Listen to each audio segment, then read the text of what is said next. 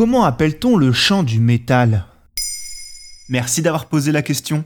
Cette année, le style musical qu'est le métal a été mis à l'honneur lors d'une des meilleures éditions de l'histoire du Hellfest. En effet, ce festival français intégralement dédié au métal, annulé deux années d'affilée à cause du Covid, a pu faire son retour en grande pompe en 2022. Dans cet épisode, nous allons nous intéresser aux spécificités de ce style musical, car le métal, qu'on l'adore ou qu'on le déteste, laisse rarement indifférent. Et s'il contient énormément de caractéristiques très identifiables, l'une majeure est la façon de chanter propre à une certaine frange de ce courant musical.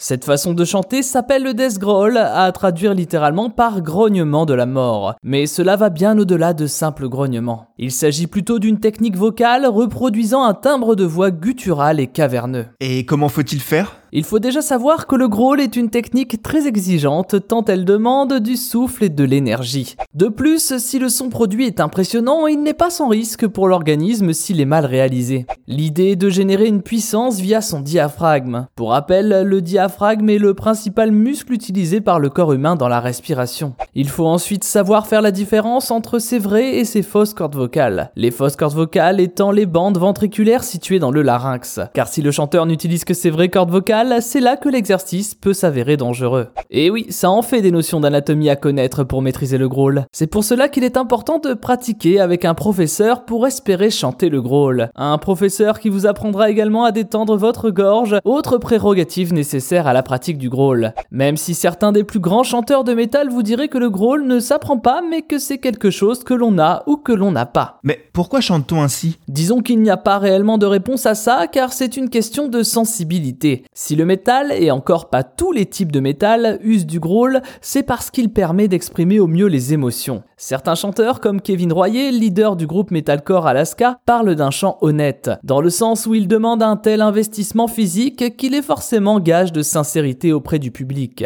Le phoniatre Gérard Chevelier parle d'un lâcher-prise total permis par le growl, générant une implication émotionnelle forte.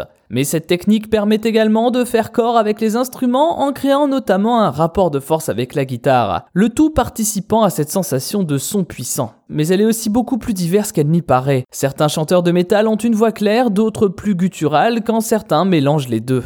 Car si certaines personnes résument le métal à du bruit avec des gens qui crient par-dessus, c'est qu'ils n'ont pas pris le temps de s'intéresser à ce style musical beaucoup plus complexe qu'il n'y paraît. Maintenant, vous savez. Un épisode écrit et réalisé par Thomas Dezer. Ce podcast est disponible sur toutes les plateformes audio. Et pour l'écouter sans publicité, rendez-vous sur la chaîne Bababam Plus d'Apple Podcast.